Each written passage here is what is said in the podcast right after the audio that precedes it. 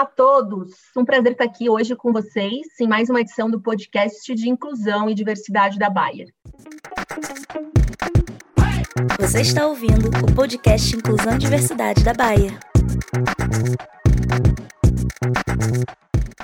Eu sou Viviane Filippini, diretora de Operações de Marketing e Vendas da divisão farmacêutica da Bayer no Brasil e co-líder do Grupo All-In, nosso grupo de equidade de gênero aqui no Brasil. E hoje eu conto com a convidada Cris.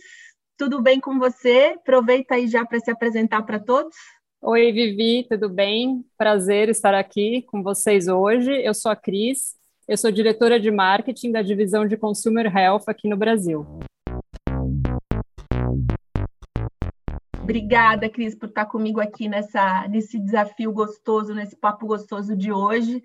E a gente vai falar sobre conversar, né, sobre diálogo inclusivo. Então é um papo aqui que a gente começa hoje nesse contexto atual aí onde a gente tem diversos grupos, né, que não tiveram vozes e vivências consideradas e que a gente precisa falar hoje cada vez mais para levar a consciência, né, e a inclusão de todos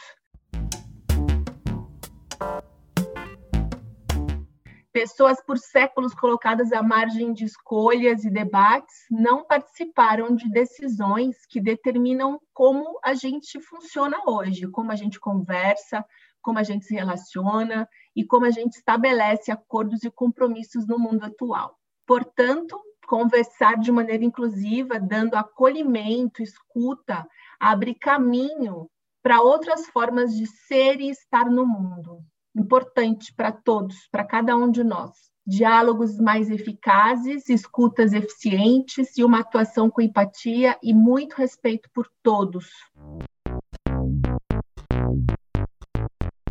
A gente sabe que esse ainda é um tema que a gente precisa falar bastante. E como então, Cris, como que você tem trabalhado né, esses fatores é, considerando liderança em primeiro lugar, no papel aí nós de líderes dentro de organizações, é, para combater as panelinhas de comunicação e estimular mais conversas inclusivas. Nossa, Vivi, esse é, é, o tema, né? Acho que é muito bacana que a gente tenha a chance de conversar um pouquinho hoje sobre isso. É um tema que é muito atual, é, mas é um tema que inclui desafios, né?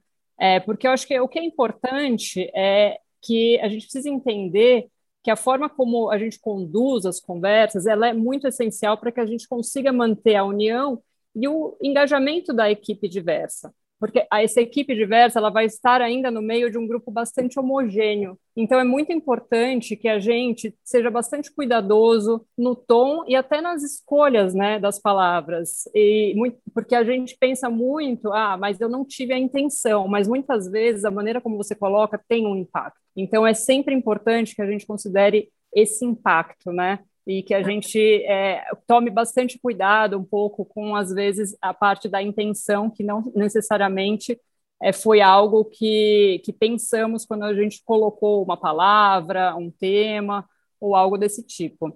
Então, é, é isso que eu digo que é importante a gente é, não só se preocupar com o que vamos falar, mas também como, né? Como que a gente vai colocar esse tema.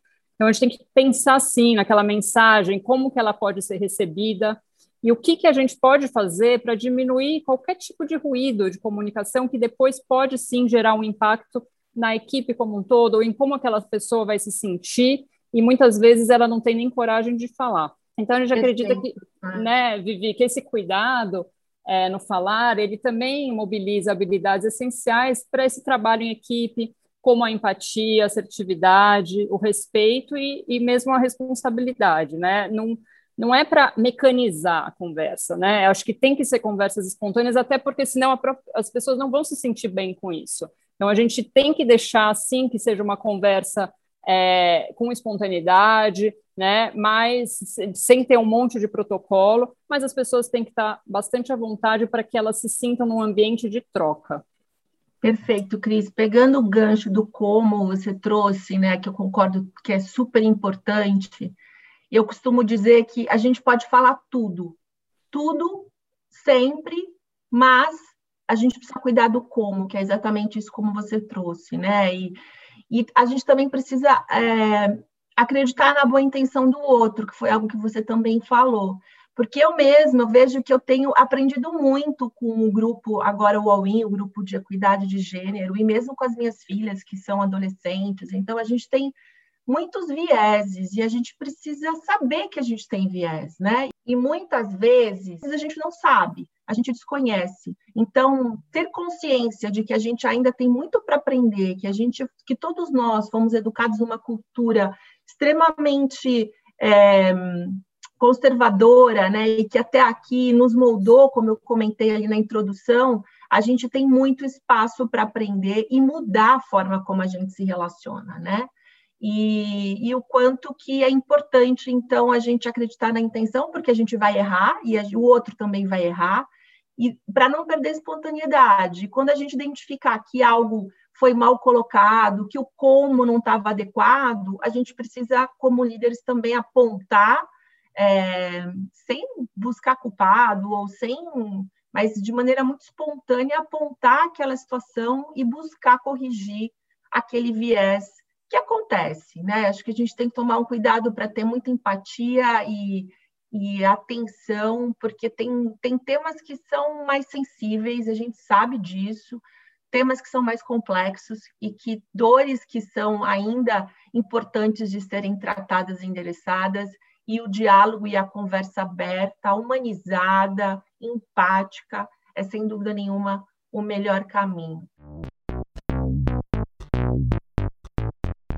E aí, um outro ponto, quando você falava, é a questão da equipe diversa, né? O quanto é importante a gente, como líderes, preservar a diversidade, né? Estimular e preservar a diversidade de todos os estilos, gêneros, cor, raça, de todos os estilos, para que a gente possa ter riqueza, né, de conteúdo e de inclusão é, dentro dentro de uma equipe de trabalho, dentro de um projeto, dentro de qualquer atividade aí que a gente tenha que trabalhar, né? Até porque os nossos consumidores também são consumidores e pacientes, no meu caso, também são diversos e a gente precisa ter esse olhar da necessidade diversa, né, dentro da nossa empresa também, para ser cada vez mais próximo dessa necessidade que a gente precisa buscar como solução. Então, diversidade e inclusão também está muito pautada por sustentabilidade, né, por inovação e por é, assertividade em agregar valor aí para os nossos clientes. E aí, o que, que, você acha disso que eu falei? Que eu acabei aqui falando um monte de coisa engatilhado no, no, que você me, me, trouxe inicialmente. É que são temas que apaixonam a gente, né? Então é, é, natural a gente já colocar um monte de coisa. Mas eu acho que você é, trouxe pontos que eu concordo 100%. Uma equipe diversa, ela vai também forçar com que a gente pense diferente.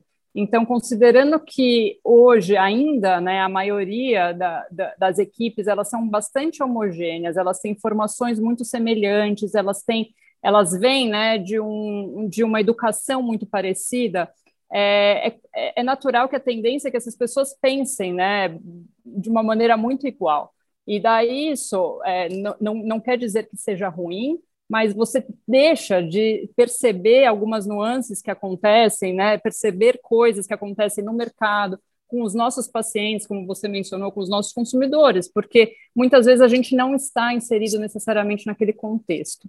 Então, eu acho que é você trazer a diversidade, você é, garantir que haja inclusão, que as pessoas se sintam à vontade, sim, de falar o que elas pensam, que elas, é, elas se sintam num ambiente confortável que proporcione isso, o ganho é muito grande, também do ponto de vista de negócio. Então, já é muito, muito é, confirmado é, o quanto que você ganha em termos de inovação quando você traz uma equipe mais diversa, quais são os impactos financeiros para a empresa, então, porque isso é um ponto, obviamente, importante, determinante no negócio que a gente atua, então, são, são ganhos que muitas vezes as pessoas não param para pensar, mas eles, eles são reais, eles são tangíveis, porque a gente dá abertura para enxergar um mundo muito maior. né? Muito maior do que o que às vezes a gente acaba sendo colocado pelo contexto, pelas pessoas com quem a gente se relaciona. Então, trazer inclusão, trazer diversidade é, é essencial para que a gente tenha, assim, um, um ambiente com muito mais inovação, para que a gente tenha é, muito mais sensibilidade, para que a gente aprenda, aprenda a trabalhar é, com, com, como um time, aprenda a trabalhar trazendo né, todo essa, esse contexto para dentro também das nossas empresas. Exato.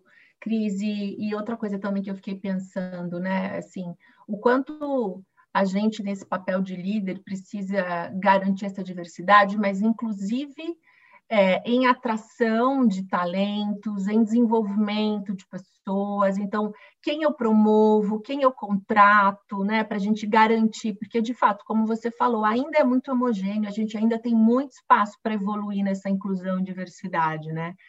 E aí trazer uma equipe diversa e trabalhar no desenvolvimento e inclusão desse, desses diversos que participam da equipe. Então, dar voz, prestar atenção quem está falando mais, quem está falando menos, né? E dar perguntar.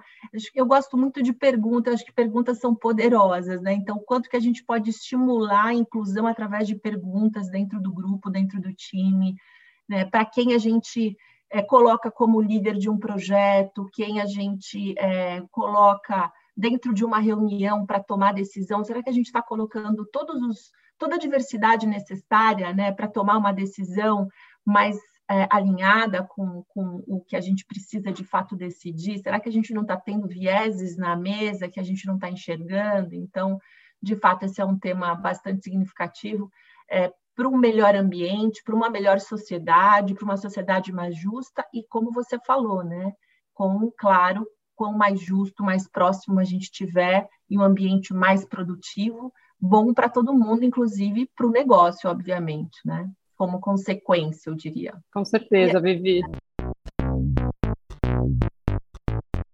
E a gente falou também de, do como, ali um pouquinho antes, no começo desse papo aqui, e como é que a gente pode, e você também comentou a questão de não ficar muito mecânico, né? E que esses papos sejam espontâneos.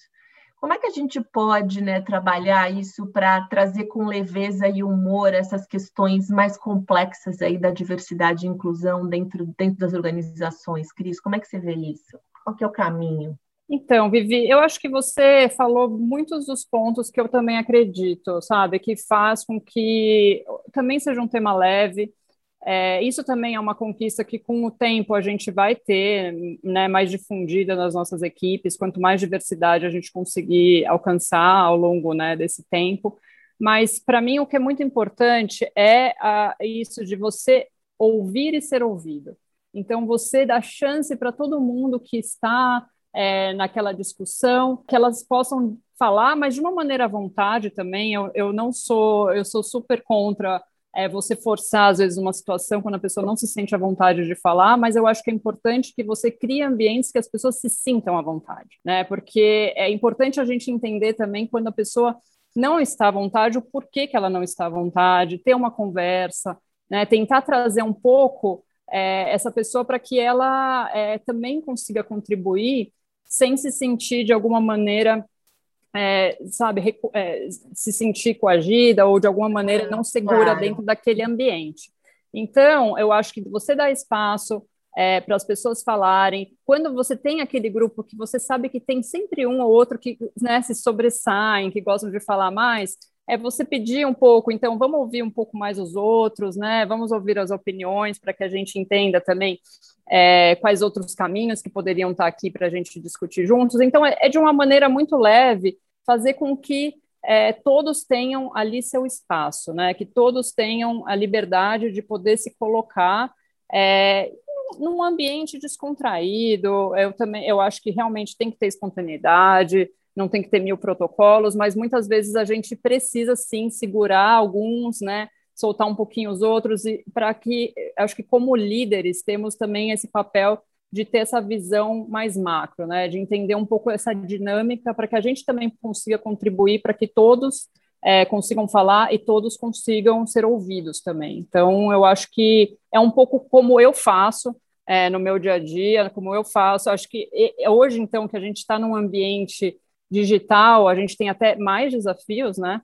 Porque você não consegue muitas vezes capturar um olhar, né? Um, uma sensação. Então, é, isso nos traz alguns desafios, mas também existem algumas técnicas que, com o tempo, a gente foi aprimorando dentro desse ambiente digital para ajudar também para que essa conversa flua, para que essa conversa aconteça de uma maneira bastante natural.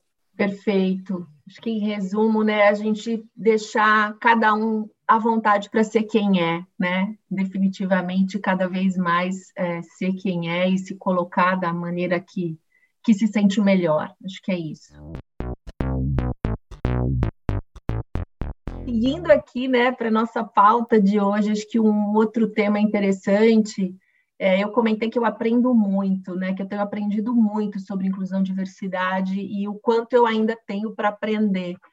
É, como que como é que a gente busca como é que a gente busca esse, esse caminho de aprendizado né então na BAR, por exemplo, a gente tem esses grupos de afinidade e, e pessoas que se aliam às causas né, de inclusão e diversidade. Então, como que você vê, como que você vê essa atualização e, e a importância né, de termos essas pessoas aí é, aliadas à causa, né, e ajudando a gente a evoluir e aprender nesse, nesse mundo tão complexo que a gente vive hoje? Olha, Vivi, eu acho que a gente a gente, para aprender, precisa ir atrás. Então, precisamos sair também das nossas zonas de conforto.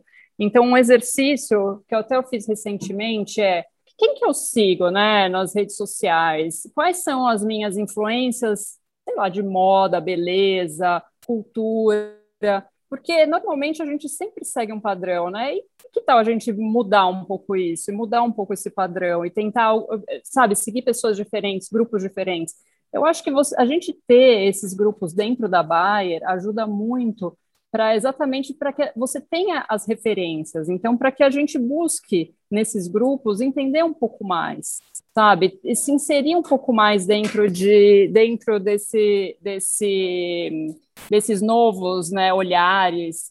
É, mas parte muito de cada um. Eu acho que cada um busca, tem que tem que ter essa trajetória de buscar o seu o seu a, a, a, sua, a sua aprendizagem, os seus conhecimentos, é, e vai muito da vontade de cada um fazer isso, né? Mas eu, eu, eu acho que a empresa ter isso e proporcionar esses grupos né, dentro de casa, que a gente possa ter essa troca, é muito positivo, assim, é algo que, que eu acho que mostra muito, né, os valores que a empresa quer trazer e, e como que isso está inserido, sim, no nosso dia a dia.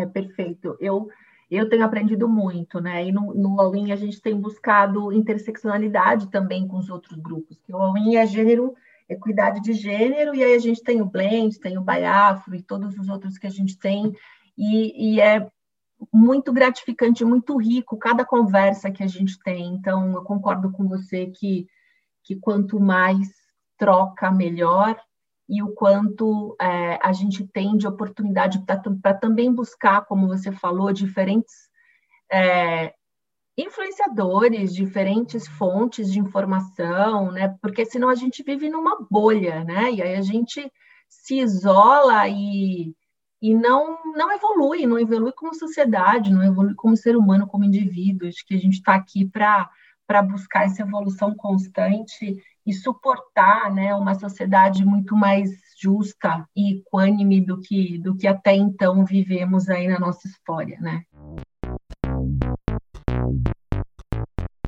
Acho que é isso, Cris. Mais algum ponto aqui para a gente fechar nosso podcast de hoje? Nossa, podia ficar aqui horas conversando com você sobre o tema, mas acho que acho que a gente precisa acabar, né? É, a gente estaria aí num, num, café assim que a gente puder estar tá presencial, quem sabe logo, tomara, né? Tomara, tomara. Obrigada, Vivi. Obrigada, foi um prazer estar com você. Obrigada aí, nosso ouvinte. Fiquem bem, se cuidem. Um abraço.